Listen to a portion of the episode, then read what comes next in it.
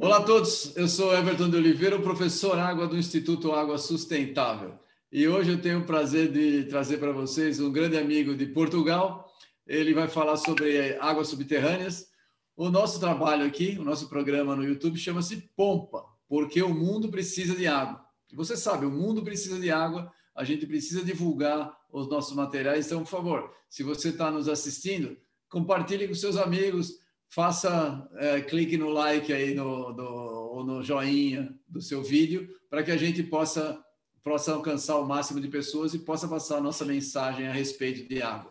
O mundo precisa de água e o nosso trabalho de pessoas que estão assistindo, como você, é muito importante para ajudar a mensagem a chegar às outras pessoas que não são participantes do nosso pequeno mundo de hidrogeólogos ou de hidrólogos, de pessoas especialistas. A gente precisa ampliar o nosso horizonte e o seu trabalho é extremamente importante.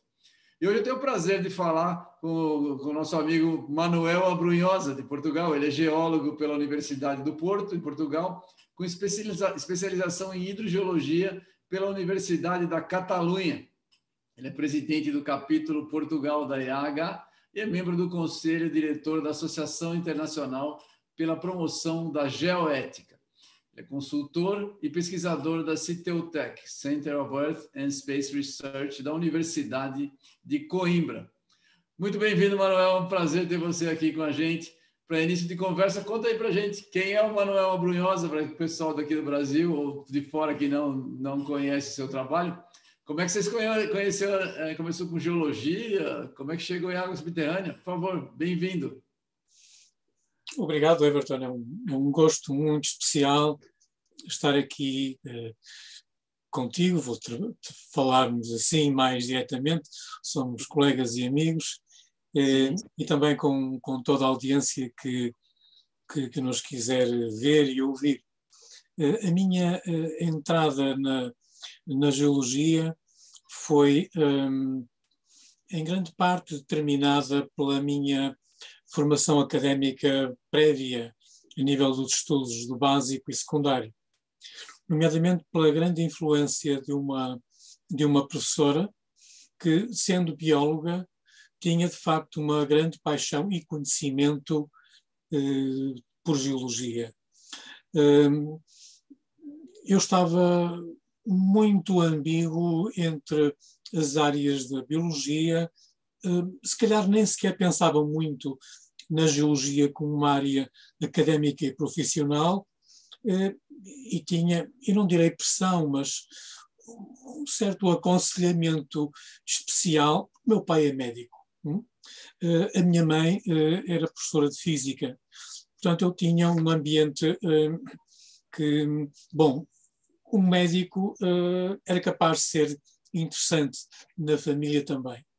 Mas, de facto, apesar de eu me interessar também por essas áreas, hum, no, no último ano, antes da entrada da universidade, hum, a professora fez uma saída de campo aqui nas imediações do Porto hum, e convidou para orientar a visita pura e simplesmente o professor Carlos Teixeira e um seu colega daqui do Porto. O professor Carlos Teixeira, para quem não nos conhece de fora, em Portugal todos os geólogos conhecem, era aquilo que nós na altura chamaríamos o Papa da Geologia. Portanto, a pessoa com mais influência, o catedrático da Universidade de, de Lisboa, que tinha sido, digamos, um grande impulsionador da geologia desde os anos 50, os anos 60 e até no início dos anos, dos anos 70.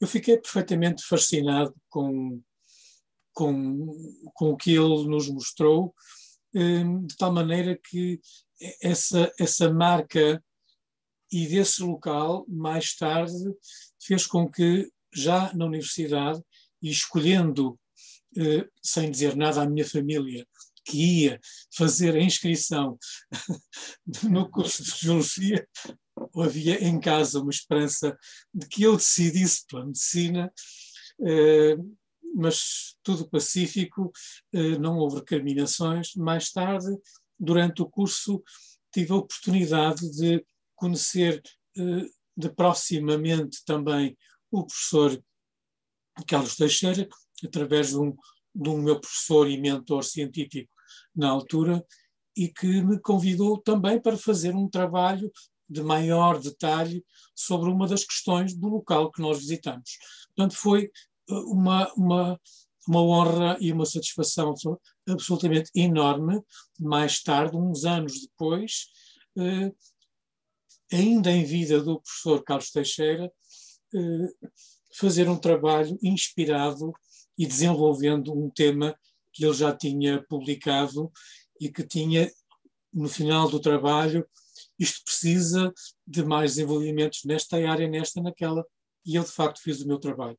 Quando publiquei o trabalho, eh, eu publiquei-o em segundo nome, eh, era ainda aluno.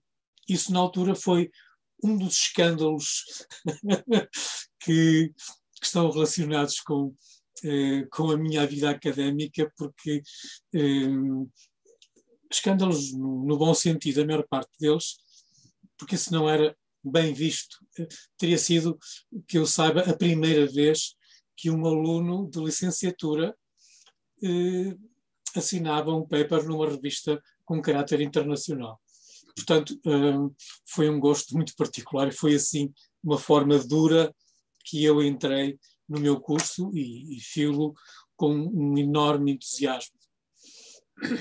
Muito, muito a minha legal. entrada na profissão, a minha entrada Sim. na profissão foi também um escândalo, porque eu interrompi, interrompi o meu curso, uh, que era na altura de cinco anos, e, e, devo dizer que eram cursos, um curso com disciplinas uh, muito profundas, com cada uma das disciplinas corresponderia a duas ou três das atuais disciplinas semestrais que atualmente eh, se ministram nas universidades.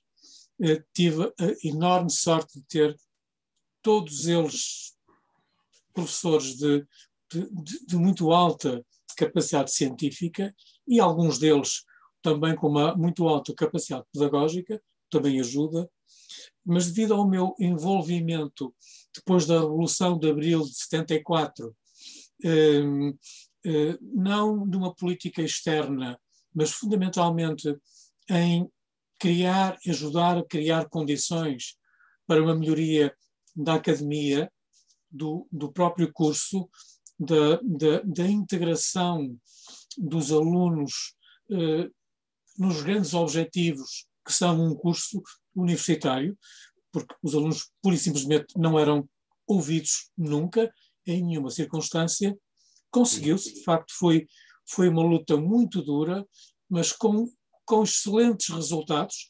Eh, eu e, obviamente, um, um grupo de colegas, mas isso deixou-me também francamente desgastado. Desgastado eh, psicologicamente, fundamentalmente.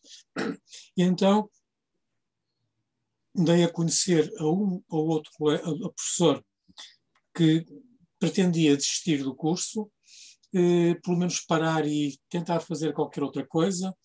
Eh, e, e, há um professor, o meu professor de hidrogeologia, que eu tinha acabado de, de, de, de frequentar, e com o qual eh, ele próprio, nos seus trabalhos privados, me tinha convidado a fazer umas, como dizemos aqui em Portugal, umas perninhas, fazer umas pequenas coisas. Eu tinha alguma habilidade para desenho e, portanto, ele encomendava-nos desenhos, já me encomendava uma revisão do manuscrito e, e até, se eu quisesse dizer alguma coisa, porque alguns trabalhos também visitamos no campo, e de facto um, ele tinha confiança em mim. E uh, convidou-me um, a preencher um lugar numa empresa de sondagens, aqui no Porto, que na altura era provavelmente a nível do país a terceira, um, a terceira do país, um, extremamente dinâmica, onde eu aprendi como se fosse uma universidade. Foram três anos extremamente intensos, de uma vida brutalmente intensa, e, e de facto um, onde também surgem muitas histórias de, do, do, incrível. E, e, só para colocar também uma dessas histórias do incrível, eu penso que às vezes é interessante conhecer esse tipo de histórias. No meu primeiro dia de trabalho, o primeiro dia não, o segundo. O primeiro dia foi estar no escritório e conhecer os colegas, obviamente. No segundo dia do, de, de escritório, eu chego ao escritório e o patrão, o chefe, disse-me: hum, a Brunhosa, há um problema num trabalho nosso, é preciso que vá lá imediatamente. Hum, levaram-me lá, era relativamente perto do Porto, eu vinha saber lá que eh, tratava-se da construção de, de, de poços de, previstos dois furos para uma empresa multinacional. Eh, eu não vou dizer o nome, porque ela ainda existe e é uma das mais reputadas mundialmente, eh, e tinha sido o meu professor, o meu orientador, professor de hidrogeologia, que tinha feito um estudo hidrogeológico. E eh, o trabalho não estava a correr bem. Não estava mesmo a correr rigorosamente nada bem. Mas eu não conhecia o trabalho, a empresa de captações não tinha o relatório do trabalho, porque tinha sido um trabalho feito diretamente com a empresa e que tinha contratado a empresa onde eu estava para executar um furo com certas características num dado local.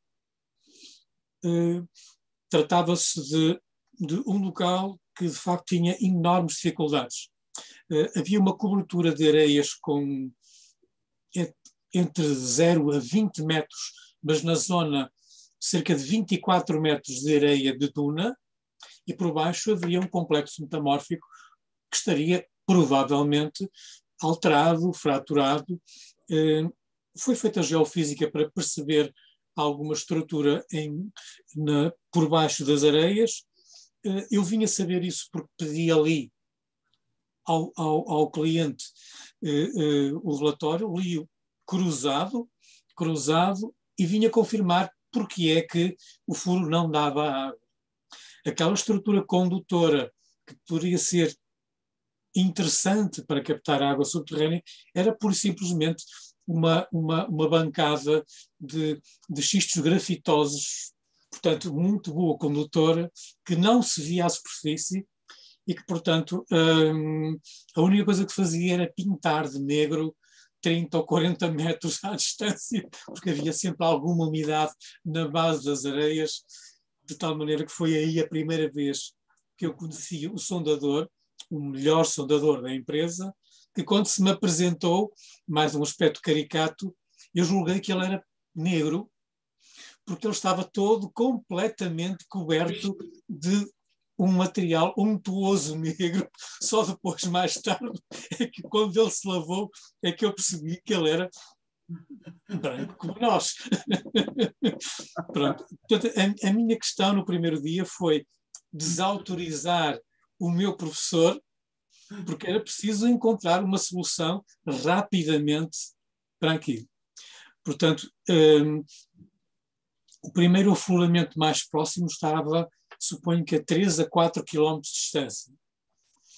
Eu conhecia a geologia regional, abençoados estudos de base de geologia do curso, e apercebi-me de facto de que aquela orientação não podia ser seguida e tínhamos que ir para locais transversais.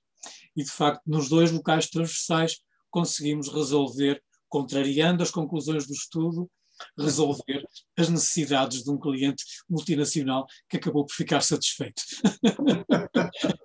Portanto, são bem, situações. Começou bem a carreira, né? Começou Começou, bem. Começa logo aí com impossibilidades. E, de facto, eh, uma boa parte da minha, da minha carreira profissional uh, uh, acabou por estar dedicada a resolver impossibilidades. Eu acho que praticamente nenhuma ficou, ficou por resolver, o que me dá uma grande satisfação, mas também muitos cabelos brancos. Muito legal. Você fez, mas você saiu já, já logo, logo depois virou consultor independente, né? Eu acabei durante esse ah. esse período em que eu estive na empresa, de 1977 a 1980, eu estava como funcionário da empresa. Ehm, eu, nessa altura, a única coisa que podia eh, eh, atribuir-me era eh, geólogo bacharel, porque não tinha o curso completo, que eram cinco anos, tinha os primeiros três anos, e fui concluindo algumas das cadeiras que me faltaram, porque a empresa sempre me facultou ehm, essa possibilidade. Ao mesmo tempo, na faculdade, nesse mesmo período, e desde 74 até 1980, eh, eu eh, também tinha o cargo de apoiar aulas práticas das disciplinas que precisassem das minhas competências e tinha eh, por semana também umas quantas horas, não sei se quatro, se seis, seis horas por semana. Portanto, eu também tinha que atender aos horários da faculdade. E tinha dentro da empresa de realizar os meus trabalhos hidrogeológicos como o meu professor eh, e, e, acompanhar centenas de trabalhos no campo, eh, aconselhar eh, internamente a empresa para novos procedimentos e, e assim a meu conselho e projeto a empresa entrou num, num, num programa de, de, de equipamento feito no local para sondagens geotécnicas, porque, por simplesmente, em dada altura, o patrão chega à empresa e diz: ganhei um projeto de, já não recordo o número, mas era um número considerável, de sondagens geotécnicas. A Brunhosa, quando é que podemos começar? E a resposta minha foi: nunca porque nós não temos nenhum equipamento para realizar esse trabalho. Mas nós não somos uma empresa de sondagens. Ele disse: somos, mas nós não temos no nome sondagens geológicas e não sei o que, hidrogeológicas. Tem no nome, mas não as tem no armazém. Eu não sou assim muito repontão, mas digo estas coisas assim com um ar Cândido, e de facto eh, esse, esse senhor, que era um gentleman, eh, a Brunhosa resolve o problema. E o que é um facto é que um mês e pouco depois, equipamento novo, eh, adaptado, construído, porque não era possível naquela altura fazer importações, havia um bloqueamento de importações porque não havia divisas foi tudo feito e o trabalho, ao fim de dois meses e tal, três meses, foi entregue e, e foi portanto, o meu primeiro trabalho de geotecnia. Foi também um, um, o primeiro trabalho eh, de um engenheiro civil geotécnico, meu grande amigo por toda a vida, e que infelizmente faleceu aqui há meia dúzia de semanas, eh, professor da Faculdade de Engenharia do Porto, um, uma das, das grandes cabeças da, da geotecnia a nível não só nacional, mas a, até a nível mundial. E, portanto, tive a grande satisfação de começar com ele e, e pronto, ele foi à minha frente e pronto, qualquer dia vai-me arranjar uma sondagem, um, um, relatório para eu assinar com ele, no outro lado. Mas pronto, foi essa também uma das situações. Como é que você entrou na. começou a trabalhar com as associações, virou é, ativista em algumas associações, trabalha na RH, isso aí? Que no fundo. Em 81, em, em 80, em 80 acabo, acabo mesmo o curso. Hum? Acabo o curso. A mesma empresa onde eu estava decidiu que queria ser unicamente empreiteiro e então, eh, com algumas pessoas, criou um gabinete de serviços de de Geologia e de Hidrogeologia. Eu integrei esse grupo. Eh, nesse grupo estava também como o líder técnico o meu anterior professor de, de, de geotecnia, de, de hidrogeologia, um, e, e, comecei a trabalhar com ele. Portanto, transferi-me da primeira empresa para a segunda de uma forma contínua, porque algumas das pessoas eram quase as mesmas. Um, aí eu ainda não estava, só tinha já o curso, mas não não tive, não tinha uma vida académica, porque aquela mini vida académica de apoio a algumas aulas práticas uh, simplesmente uh, tinha ficado para trás a partir do momento em que eu concluí, aí sim, a licenciatura de cinco anos, em 80. Portanto, estive todo o 80 e uma parte do 81 como, unicamente como uh, aquilo que nós chamamos profissional liberal, mas associado exclusivamente a essa empresa de consultores. Mais uma desgraça, infelizmente, esse meu professor morreu repentinamente, eh, muito jovem, com, com 34 anos, uma carreira promissora e, e provas dadas como, como um grande hidrogeólogo e, e, e, profissional também da área da geotecnia, e nessa altura eh, fui convidado pelos restantes associados, da, sócios da empresa, a dar continuidade à empresa, até porque havia um, um conjunto grande de trabalhos que estavam em curso. Eh, eu continuei com esses trabalhos. Mais tarde, uns meses depois, fui convidado para, para ser também sócio, portanto, adquiri uma parte da, da sociedade e essa sociedade manteve-se com a minha participação direta ou eh, orientação eh, técnica e científica eh, até 2010. Até 2010. Em 2010, fruto da crise de 2008, os custos inerentes eram demasiado altos, não havia trabalhos e, portanto, a solução foi, foi foi encerrar a empresa. Mas também em 1981, aí sou, eh, decido enverdar por uma carreira académica e, e entrei, e entrei por concurso eh, na Universidade do Porto eh, para retomar mais tarde, no fundo, o, as, as disciplinas da área profissionalizante que eram desse meu antigo professor e, e assim com muitas outras que, por necessidade de serviço, me foram atribuídas, assim estive até 2006. Ah, e, entretanto, a empresa continuou. Muito bom. E como é que. Conta pra gente aí, a, a IAH, como é que você chegou na IAH? Conta pra gente. E bom, na... Eu, em 1987, um, inscrevi-me no, no curso de, de hidrologia subterrânea de, de Barcelona.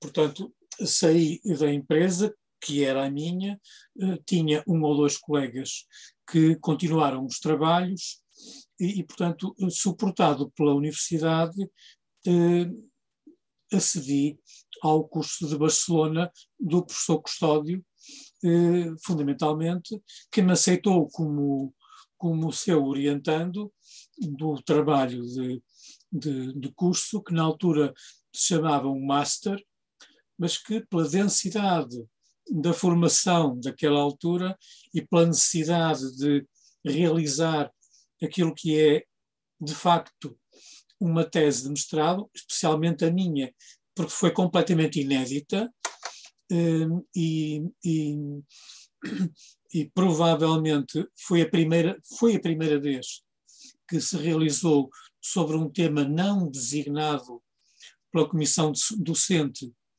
hum, do da atualmente é a Fundação hum, Centro de Hidrologia Subterrânea de, de Barcelona que consta que está a passar por uns maus momentos, infelizmente, eh, mas que eh, eu propus aquilo que seria provavelmente o início do meu trabalho de, de tese de, de doutoramento. Eh, Ou seja, também com muito esforço, para além de tentar ser um dos melhores alunos do curso, porque de facto foi um curso de, de muito alta qualidade, extremamente estimulante, foi muito, muito interessante.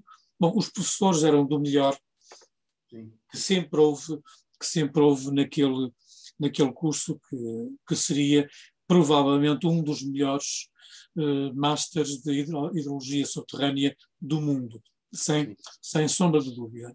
E, portanto, durante o, o ano de 88, eu dediquei-me uh, inteiramente a esse, a esse curso, concluí-o com, com sucesso, defendi a minha tese de, de curso com o professor Custódio e, e, com outros, e onde também tive na altura como, como docentes eh, através de conferências, não como docente de disciplinas, o professor eh, Ramon Llamas, que também, como sabemos, faleceu aqui há, há pouco tempo. Portanto, eh, eh foi um marco muito importante ter feito esse, esse curso e, e deu-me novas capacidades.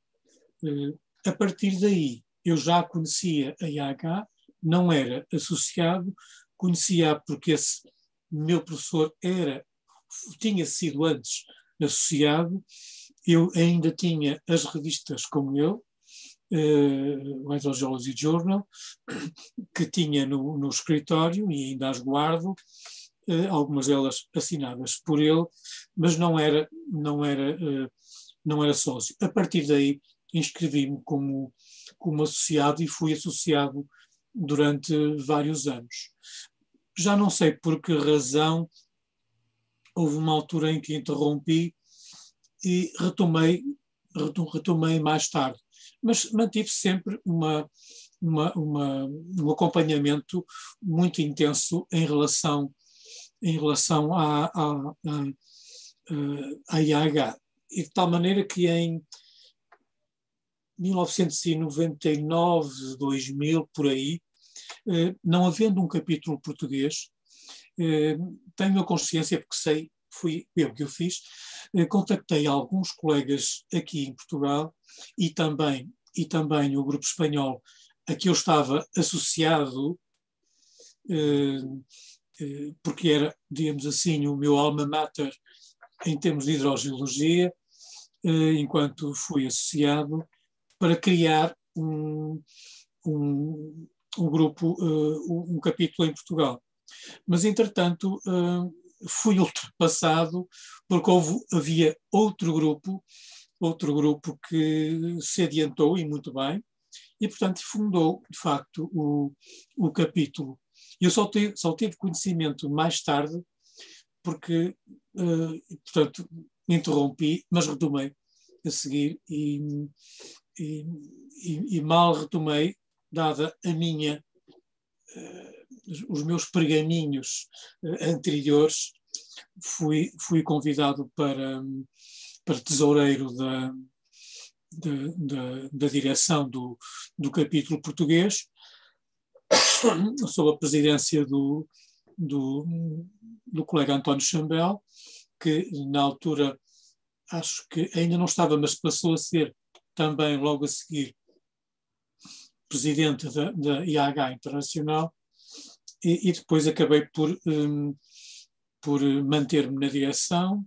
Uh, houve uma outra presidente no, do grupo português, uh, uh, a Raquel, e depois, mais tarde, candidatei-me a presidente e estou, estou até, se calhar daqui a umas semanas, porque este é o ano eleitoral e, portanto, da conclusão do meu, do meu mandato. Veremos se se tenho forças e apoio para continuar mais algum tempo. Uh, mas o grupo português uh, é, é, um grupo, claro, para a gente aqui do Brasil, é um grupo extremamente simpático, próximo, uh, bom de trabalhar junto com vocês. Fala para a gente da, da, do que é geoética. Você está trabalhando com isso, né? Qual é a importância de promover a IAPG? Conta para a gente o que é geoética, para quem não sabe, né? Teve um congresso legal, vai falar disso depois. sim, sim. A minha, a minha entrada com a geoética eh, começou eh, independentemente da, das águas subterrâneas diretamente. Eh, eu tinha colegas, e tenho colegas, que aqui no Porto já faziam parte de, de um capítulo português e que realizavam alguns, algumas atividades e um, estavam associadas a, algo que desde há muitos anos me, me interessa também, como alguns dos meus interesses, um, eu direi paralelos, mas se calhar são, são, são paralelos num, num mesmo plano de intensidade e que tem a ver com a proteção do, do património neste caso geológico, e com uh, o princípio dos geoparques. Um, portanto, um, a Associação Internacional para a Promoção do, da Geoética, uh, juntamente com a Unesco, uh, promovem internacionalmente essa entidade que se designam os geoparques. Os geoparques são, são um, estruturas extremamente dinâmicas que abrangem um território com uma valia geológica superior, eh, quase sempre bastante diversa, mas à qual se associam também muitas outras valências, nomeadamente culturais, sociológicas, até paisagísticas, ehm, e que, portanto, acabam por criar um polo muito importante para o desenvolvimento regional e turístico de zonas que muitas vezes eram deprimidas. Até o Brasil, o Brasil já tem, já tem geoparques eh, e, pela vossa experiência também, terão certamente conhecimento de que o estabelecimento de geoparques eh, eh, ajuda a, a promover as geociências, outras áreas, como até mesmo a conservação, a, a biologia, a proteção dos recursos e, e também a proteção das populações, nomeadamente das populações mais, mais carenciadas ou mais desfavorecidas por algum tipo de, de, de, razão. E, portanto, foi por aí que eu conheci, conheci a, a IAPG e a APG Nacional. Nos estatutos que ia lendo, também se falava dos recursos hídricos, mas ao mesmo tempo que se falava de todos os outros recursos, georrecursos, porque a, geote, a, a, a geoética baseia-se precisamente nisso, numa nova atitude, uma atitude eh, não reativa, mas proativa, baseada na responsabilidade sobre eh, o ambiente total, o ambiente sistema Terra, como é designado, e em que todos os recursos naturais eh, estão associados e estão englobados pelo processo geo. É inevitável. Sejam eles as explorações mineiras, sejam eles uh, os trabalhos ligados à geotecnia para, por exemplo, um, estabilização de taludes, seja, por exemplo, as questões ligadas aos riscos naturais. E nós estamos a ter, nesta altura, nas nossas ilhas dos Açores, uma crise sísmica um, eh, que não se sabe se evolui para um sismo de maior intensidade ou para, um, eh, para uma situação de vulcanismo eh, exterior, como também aqui há uns meses atrás aconteceu na, na ilha de La Palma, nos Canárias, que nem é, nem é muito longe.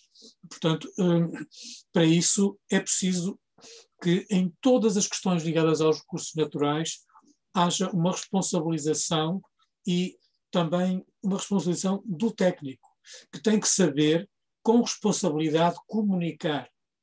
Eu diria que aquilo que o Everton faz é um, um exemplo paradigmático com estas conferências e muito mais da sua vida, uh, uma, uma expressão de uma, de uma geoética, de uma atitude responsável a todos os níveis para a promoção da ciência, dos cientistas, da população e do meio ambiente. E, neste caso, em particular, da água subterrânea e de todas as suas valências. Portanto, dou-lhes parabéns por isso e de certeza que eh, o Everton é também um membro, um membro da, da, da IAPG. Já lhe digo que a cota anual é de zero dólares. Qualquer pessoa interessada eh, não precisa ser um geocientista, mas que se identifique sobre os princípios da geoética e de uma carta de valores que está identificada naquilo que é a Declaração da Cidade do Cabo, que está traduzida em todas as línguas do mundo, suponho que já irá quase nas 40 línguas, e que está uh, disponível no site da IAPG. Uh, qualquer pessoa que se identifique, seja um educador, seja um cidadão comum, uh, pode e deve estar próximo desses valores e, através das capacidades de divulgação potentes e atualização que a IAPG, tal como o seu projeto, eh, também faz, portanto, ajuda-nos, empodera-nos a sermos melhores. E é isso, e é isso que é o grande objetivo também da IAPG na generalidade. E foi assim que eu me associei primeiro à IAPG. Pode contar conosco, a gente vai ajudar na divulgação da IAPG, é um trabalho muito, muito é, nobre que vocês estão fazendo, eu tenho acompanhado. É, custando zero dólares, fica mais fácil ainda. não tem por que não, né? Qualquer não pessoa, bem, qualquer pessoa bem, bem intencionada pode, pode se associar. Nós vamos fazer, vamos fazer uma divulgação grande para ajudar vocês. Pode ficar tranquilo, porque ajudando uma iniciativa dessa, nós nos ajudamos. É essa que é a grande verdade. Né? Sem dúvida, sem dúvida. Muito legal. Agora, você, além da geoética, você tem algumas coisas interessantes, como saúde ambiental, higiene e marketing ambiental. Né? Além de geoarqueologia, herança cultural, são temas, é, são temas relativamente transversais essas a ciência. Não, né? foi, é, começando é, pelo, pelo, marketing ambiental, um, é. eu fui convidado uh, aqui já, já foi há uns anos, foi em 1900 e 90, salvo erro, 90 a 91, uh, a participar na criação de um, curto, de um curso de master de, de, de, de marketing ambiental, em que o, o, o, mentor do, do curso era, de facto, um brasileiro. Um, uh, salvo erro, uh, Fernando Real acho que, que era esse o nome dele. Já passou um tempo e ele depois, logo, pouco tempo depois do curso, acabou por, por abandonar aqui o país, em Portugal, onde ele já vivia há alguns anos e onde tinha vindo, suponho que de Madrid, de Madrid, já com um estatuto eh, muito, muito interessante, e veio para uma, eh, para uma universidade privada eh, aqui da, da região do Porto, que fundamentalmente foi a primeira e ainda é hoje a mais importante universidade privada na área do marketing, onde tem uma experiência e, um, e uma capacidade que, que, já é internacional. E como ele se tinha especializado em marketing ambiental, decidiu fazer um primeiro curso aqui inovador, adaptado às condições portuguesas em marketing ambiental. Eu não faço ideia como é que ele me conheceu, mas convidou-me, telefonou-me, recebi um telefonema uh, e gostava de falar consigo uh, sobre isto. É mais uma impossibilidade. Vamos a isso, vamos a isso. E, portanto, durante um mês e tal, tivemos várias reuniões com ele e com a sua equipa da Universidade aqui no Porto, da privada, e uh, sem eu pensar nunca em, em, em, ter um papel mais importante, mas como um, um conselheiro, uh, uma pessoa que conhecia alguns meandros, algumas necessidades de marketing para questões ambientais no país e não coisas teóricas como ele vinha. Ele no final, bom, sim senhor, agora você organize uma disciplina, uma disciplina de geologia e hidrogeologia ambiental para marketing, para marketing em, aqui em Portugal. Foi assim uma surpresa, eu nunca tinha feito isso, não existia sequer isso, e, e, e foi um bom desafio. Foi um bom desafio. E, de facto, a provar que o desafio foi conseguido, no final desse ano, uh, nós tínhamos 20 e tal alunos e, e, quase 20 escolheram como a tese do Master um trabalho da minha área e não das outras. Onde havia questões ligadas a muito importantes, eh, ruído, outros aspectos ambientais ligados à biologia, biodiversidade, etc. Mas eles quiseram vir para os aspectos da geologia e da hidrogeologia. Porque eu também, de facto, propus uma lista de temas que poderiam ser muito práticos, não só atrativos, como também muito práticos, com possibilidade de contactos com empresas reais, às quais eles possivelmente depois poderiam, pelo contacto académico mais tarde, poderem vir a integrar. Portanto, eu próprio fiz marketing sobre um curso de marketing. correu bem, correu bem. Não continuou, porque eh, eu acho que ele era a alma do curso, era uma pessoa extremamente dinâmica e acabou por ir para o Brasil, onde foi tomar um papel político, salvo erro, na, no Rio de Janeiro, no estado do Rio de Janeiro, e, portanto, infelizmente, perdeu-se o curso de marketing aqui ambiental em Portugal. Mas a história, a história é boa. A história é boa. Pronto, foi interessante. Foi mais um desafio. O outro desafio sobre a questão de saúde ambiental é algo de parecido. Aí já foi uma instituição eh, pública, havia uma escola de saúde pública aqui no Porto, como havia em Coimbra, em, em Lisboa, depois mais tarde abriram noutras cidades, e que formava eh, técnicos de saúde que não eram nem médicos, nem enfermeiros, mas eram técnicos que, em algumas áreas de especialidade, seriam, por exemplo, técnicos de radiologia, técnicos de fisioterapia, etc. Acabaram por, mais tarde, uns poucos anos depois, adquirir também um, um grau académico reconhecido como licenciatura. Mas até aí eram cursos de especialização, mas que eram aceitos pelo, pelo, pelo Ministério da Saúde sem ambiguidade e, portanto, havia, havia cargos que eram específicos para esses profissionais e já havia, eh, essa escola é muito antiga. Em dada altura há uma pessoa daqui do Porto que, com as questões ligadas à, à poluição, à contaminação de, até de águas ou de solos, ou, ou, ou, ou intoxicações ambientais, eh, problemas eh, variados ligados ao ambiente, e na saúde não havia ninguém nem nada que abordasse isso. E então, uh, percebendo que havia alguma conexão com um fundamento ligado à água subterrânea, aos recursos hídricos e à geologia, mais uma vez, alguém lhe disse alguma coisa que eu não sei quem foi e que me veio um telefonema mais uma vez. Eu não o conheço, só sei que eh, mais ou menos quem é, quer vir conversar comigo e sucedeu exatamente a mesma coisa.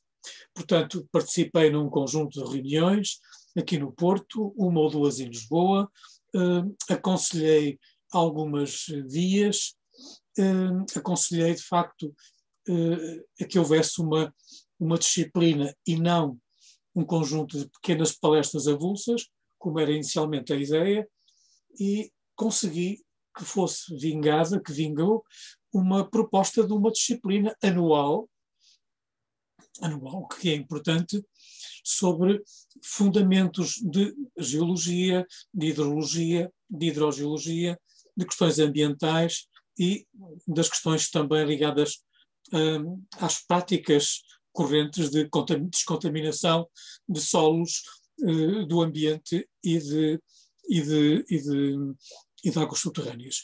Eu, entretanto, tinha feito aqui também, não fui em Coimbra, um curso de ecotoxicologia, portanto, estava também eu próprio mais habilitado para poder orientar também nesse sentido.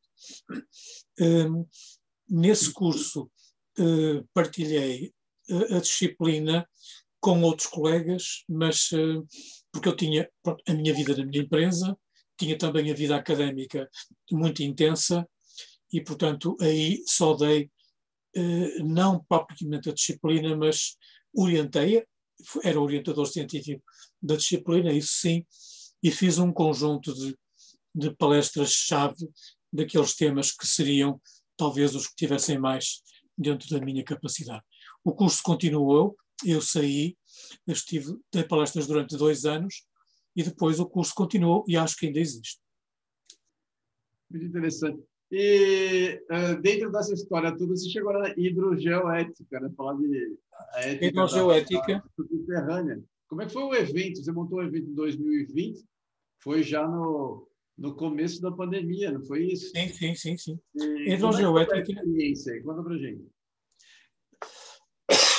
Hidrogeoética começa, começa bem antes, começa em 1916. Um, quando, um, estando eu já próximo da IAPG, começo a perceber, a perceber, como há pouco disse, que de facto a água subterrânea era unicamente mais um. Para mim, e, e pela consciência dos meus colegas hidrogeólogos portugueses e, e de alguns contactos que sempre tenho e vou mantendo com colegas internacionais, esses aspectos ligados à água subterrânea eram tratados de uma forma, para mim e para alguns, deficitária. Era preciso dar-lhe uma outra ênfase, uma outra ênfase. E, e essa ênfase foi dada através de uma, de uma associação entre as duas associações, a IAH e a IAPG. Essa associação faz-se através de um protocolo de colaboração que eu ajudei a promover e que ainda da altura passa para as cúpulas que desenham desenham esse mesmo documento, que é formalmente assinado em 2017, ehm, e, e, portanto, formalmente, eh, a partir daí, há um comprometimento da IAPG e da IAH organizarem uh, ações de formação e de consciencialização sobre as questões ligadas à geoética das águas subterrâneas. Ainda não havia hidrogeoética, mas ela nasceu logo a seguir.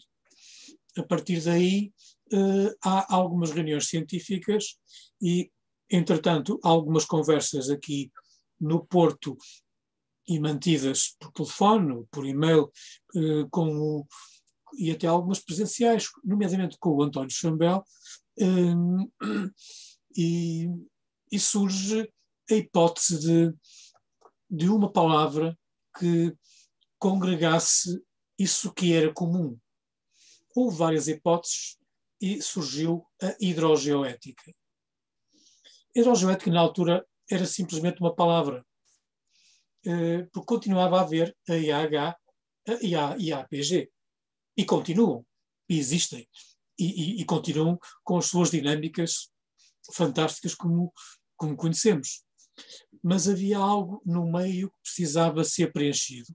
Havia uh, aquilo que eu, em dada altura, escrevi, um, um, a necessidade de closing the gap. Era preciso fechar. E uma folha de papel, simplesmente um protocolo, não fechava isso. Era preciso criar algo mais denso, mais suportado. O conceito de hidrogeoética começou a ser delineado eh, e, dada altura, saem um ou dois comunicações fazendo propostas do que poderá ser a hidrogeoética. Eh, a própria IAPG, naturalmente, e os seus líderes aderem a essa, a essa conceptualização, contribuem de uma forma obviamente muito interessante, e em dada altura vem o de cima para baixo, uh, a Brunhosa, tu começaste isto, agora tens que te resolver. Vais ser, vais ser o, o chair, o chair numa, numa conferência sobre, hidro, sobre hidrogeoética. Nos primeiros momentos, essa conferência iria ser nacional, iria ser uma conferência portuguesa. Juntaríamos os nossos colegas aqui, se calhar eh, convidaríamos alguns dos colegas italianos, fundamentalmente, que são aqueles que estão a liderar até agora eh, dominantemente eh, a IAPG, que também já tinham estado em Portugal noutros eventos e que, portanto, eu também já, da própria IAPG, eu já os conhecia, e, portanto, íamos fazer isto. Eu disse, não. Isso vai morrer se fizer local. Isto só tem alguma chance se for mesmo maior. Então, europeu, também não. também não. Então, eu de facto um, atirei mais uma vez à impossibilidade de, de liderar uma equipa e escolhi uma excelente equipa. Um, a partir daí já não, já não escolhi, eu fui também escolhido por essa mesma fantástica equipa para organizarmos um congresso de nível mundial eh, com o apoio da IAH, obviamente, com o apoio da IAPG, eh, obviamente, mas com muita liberdade de conceptualização de todo, de todo o sistema. A equipa, fundamentalmente, estava concentrada num grupo executivo, e o grupo executivo era uma equipa daqui do Porto, do Instituto Superior Técnico, é uma universidade politécnica também com, com muito peso aqui no, no Porto e aqui no Norte, eh, que eh, numa das, dos departamentos de Engenharia Geotécnica e Georrecursos, não recordo exatamente o, o nome correto, tem uma pessoa a liderá-la, foi um, um dos meus primeiros alunos, um dos meus mais brilhantes primeiros alunos, que felizmente me ultrapassou como muitos outros, felizmente, e isso dá-me uma enorme satisfação. Uh, só, só, eles, é que, esses é que me dão satisfação, e felizmente tenho muitas satisfações dessas. Ele é professor desse, do ISEP e com uma larguíssima experiência uh, na organização de, de eventos, também uh, na, no, nos trabalhos editoriais. Ele está associado várias publicações científicas. Hum, bom, eh, em relação a Springer, é, editor também e, e, recentemente foi convidado para uma posição mais elevada. Ele realmente tem, tem umas, umas competências absolutamente soberbas e uma capacidade de trabalho extraordinária. E presto a minha, a minha grande homenagem, porque não teria havido rigorosamente nada disto se não fosse o Helder Iglesias Chaminé. Ele e a equipa, e a equipa do, do ISEP. E, portanto, começámos a montar, eh, estaria previsto para 2019, houve uns problemas de, de acerto de datas e locais, eh, porque não havia compatibilidade, e então, eh, de, suponho que de novembro de 2019 foi decidido não, vamos passar para a primavera, aqui, primavera de 2020. Assim estaremos bem. Portanto, para maio, para maio, para maio de 2020. E de facto, o Congresso começou a ter e teve, de facto, uma grande aceitação internacional. A IAH promoveu, a IAPG também, mas de facto houve uma extraordinariamente grande uh, aceitação e recebemos manifestações de interesse, muita gente a perguntar, mas o que é hidrogeoética? O que é hidrogeoética? Nós, de facto, nós não tínhamos muita coisa para lhes fornecer, eh, porque só havia uma ou duas pequenas comunicações, ainda não havia uma publicação densa sobre hidrogeoética. Está em preparação, mas quando, quando sair, eh, sairá como uma, uma, uma publicação, obviamente, de, de alta densidade, porque tem que ser assim. Eh, mas faltava algo que eu considerei e sempre disse que seria importante. Não há nenhum conceito em ciência que seja unicamente proposta por uma pessoa ou por um grupo. Ele tem que ser proposto numa primeira fase, mas depois tem que ser discutido, debatido, extraordinariamente debatido e depois aceite por Congresso. Sempre foi assim que a ciência se desenvolveu. Infelizmente, nos, em, nos últimos anos, às vezes não tem sido assim em algumas áreas, não falo das nossas, mas eu fiz questão que se seguisse uma, uma forma de promover os grandes conceitos, que era propô-los à comunidade científica, neste caso também ampliá-los para as outras comunidades aparentemente não científicas, mas que se incorporam no conceito de hidrogeoética e ver qual era a sua resposta. Se não houvesse resposta, não haveria problema nenhum, pronto, morria, ficava por aí e continuaríamos a fazer os nossos trabalhos, a ter, termos mais alguma ideia, algum trabalho. Mas de facto foi. Agora, acontece que em março, em março de, de está agora a fazer um mês de 2020, em meados de março, um, ainda uma semana antes da declaração oficial, um, eu que mantive sempre atento, atento às comunicações, não só jornalísticas, mas também, nomeadamente, uh, a publicações científicas. Vou falar de uma marca, The Nature, que tem uma, uma, uma, um sistema de, de noticiário científico e, e científicos com muita frequência, e apercebi-me que isto ia estourar. Isto não ia ser algo de pequeno, iria ser muito grande e muito grave, e só haveria uma solução porque eu vi quais eram as soluções que estavam a ser discutidas.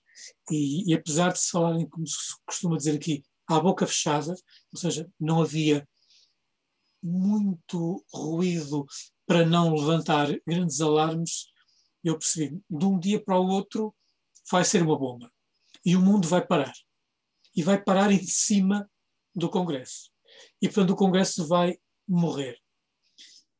O que é que vamos fazer? Pronto, tivemos uma grande, uma grande uh, reunião muito importante com o grupo organizativo aqui no Porto e, e a conclusão foi vamos para a frente, vamos para a frente, mas como eu acredito que isto vai bloquear, nós vamos já fazer um congresso noutros termos.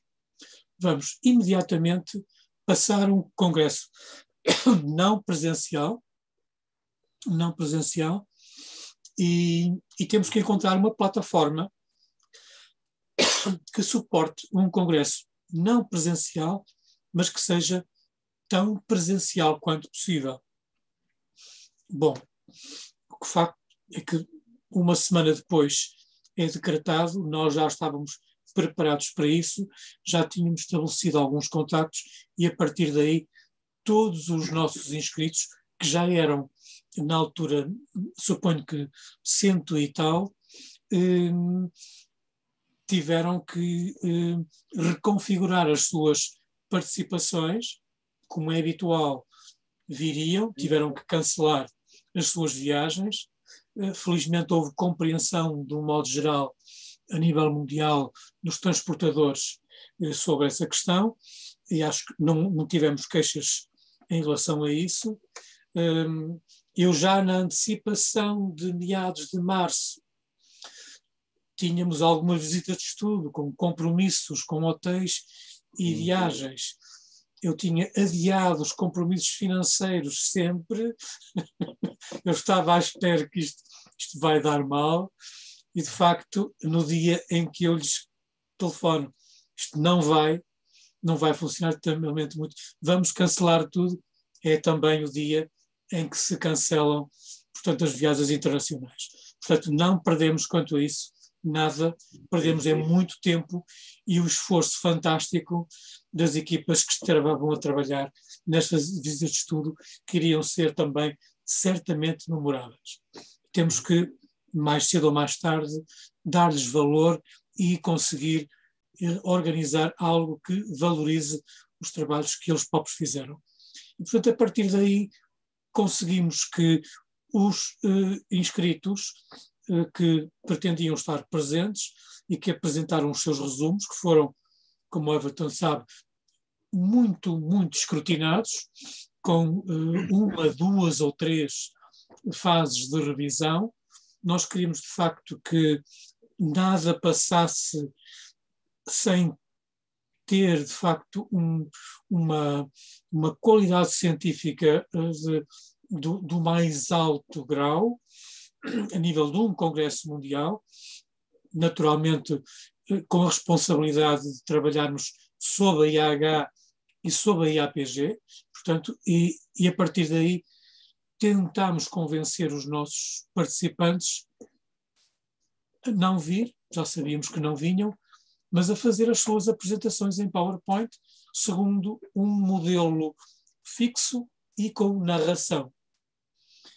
E conseguimos, eh, acho que só tivemos uma desistência que já seria provavelmente uma desistência de não vir, de não vir, mas tivemos praticamente 100 ou 100, 100 apresentações eh, feitas dessa maneira, portanto 10 minutos de PowerPoints, muitos deles extraordinários, com narrações, com os nomes estão públicos e, portanto, eu não vou dizer nomes porque seriam imensos, seriam imensos. Os apresentadores, naturalmente, seriam 100.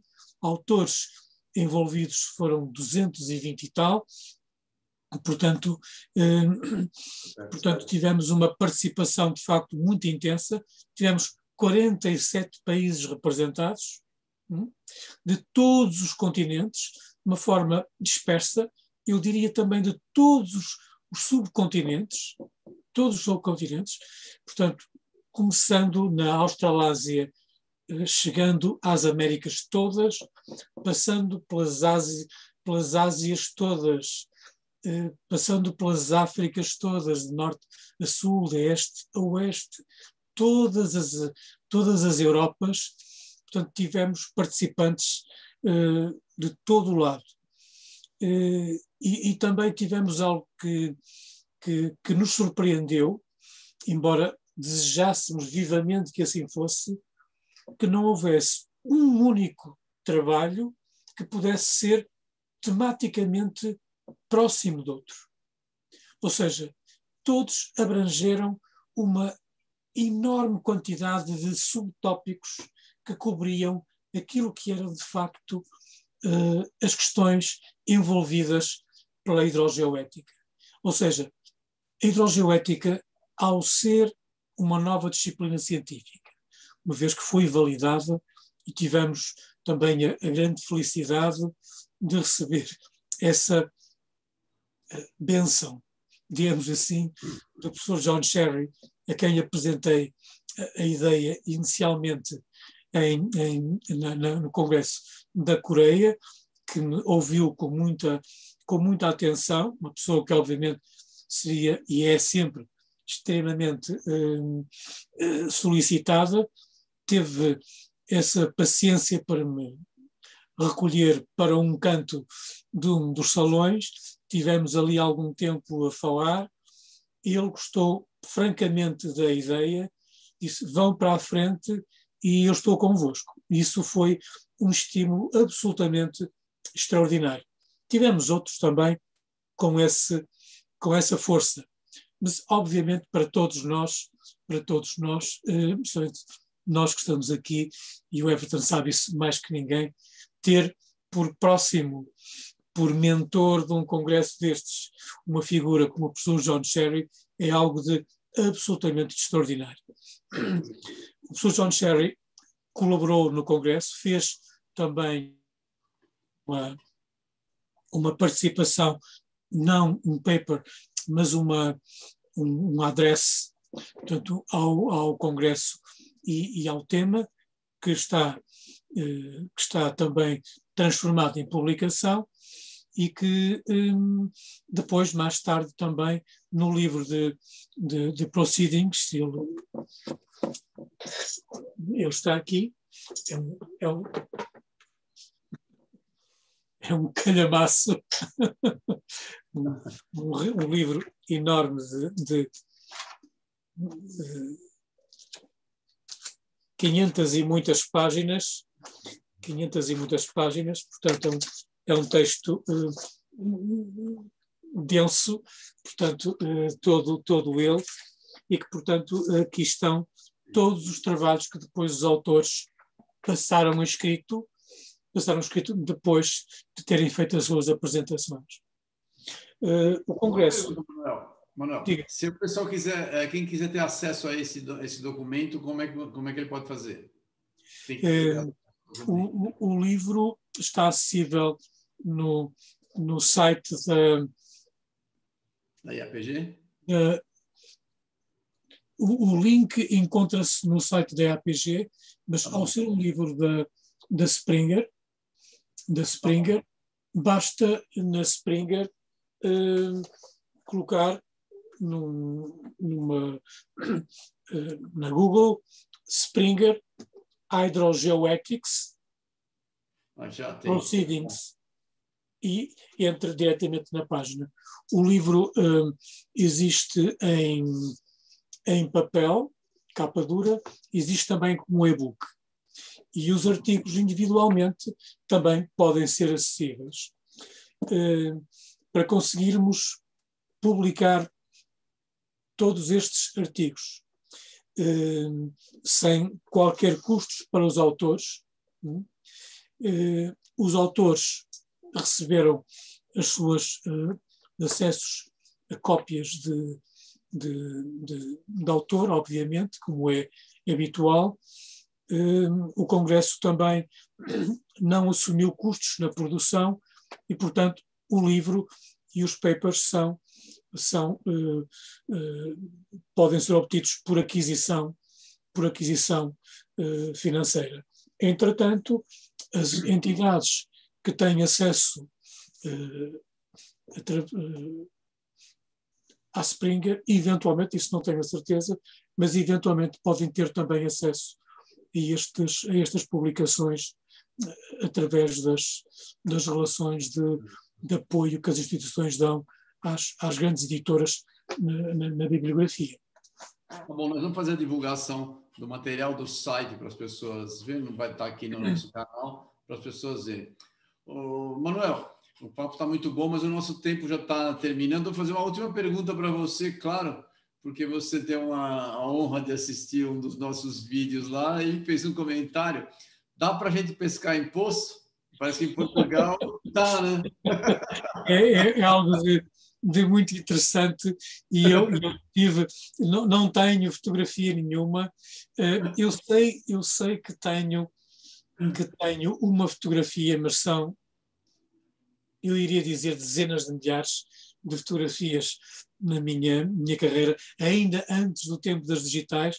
Das digitais é mais fácil, tenho-as organizadas em, em pastas digitais, e, e, são muitas também, eh, mas eh, aqui, aqui no, no, norte de Portugal, e, e, tive conhecimento também de outros locais do país, em áreas eh, aluviais, em aquíferos aluviais próximos de um rio, Hum, hum, há locais onde alguns poços de grande diâmetro têm peixes.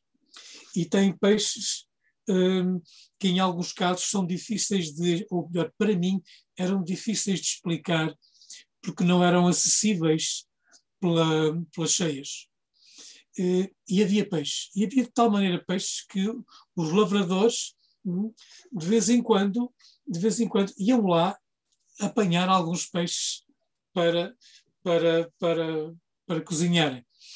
somente em situações de alguma festa.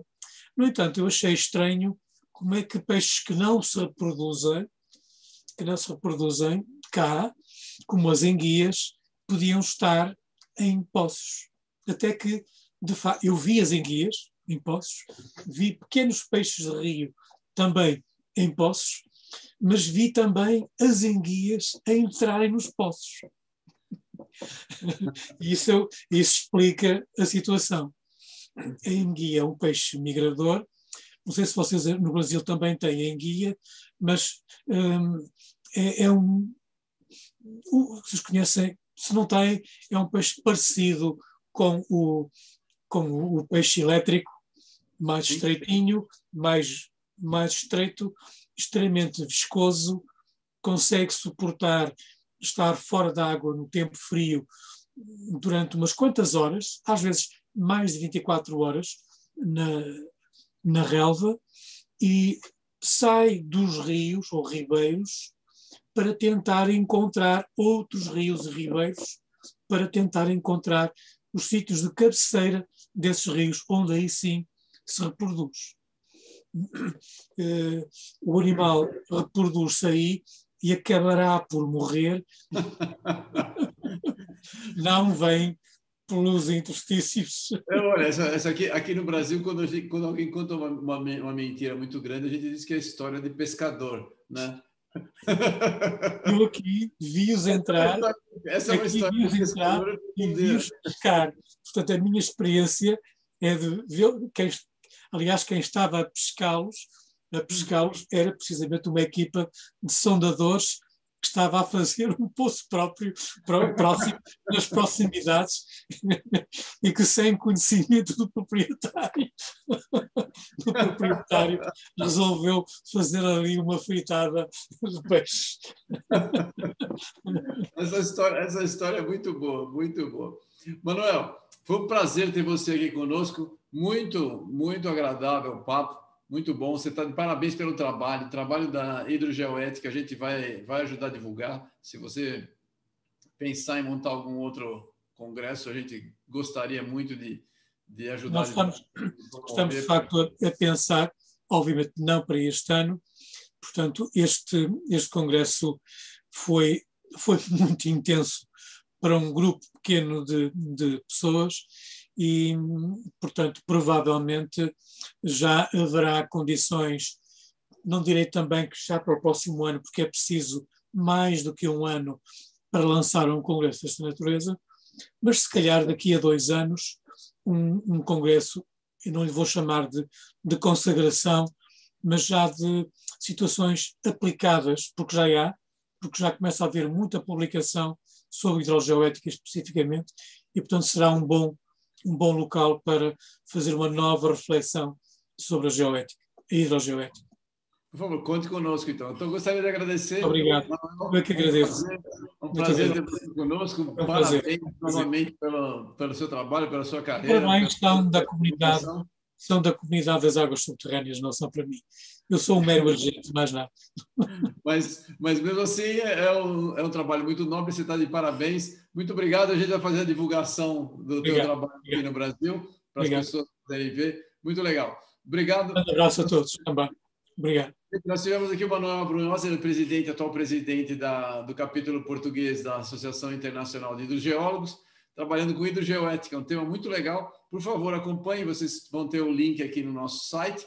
Distribua o nosso material, conte para os seus amigos. Vamos distribuir, vamos fazer a, a água subterrânea ficar conhecida, porque o mundo precisa de água. Um abraço a todos. Obrigado.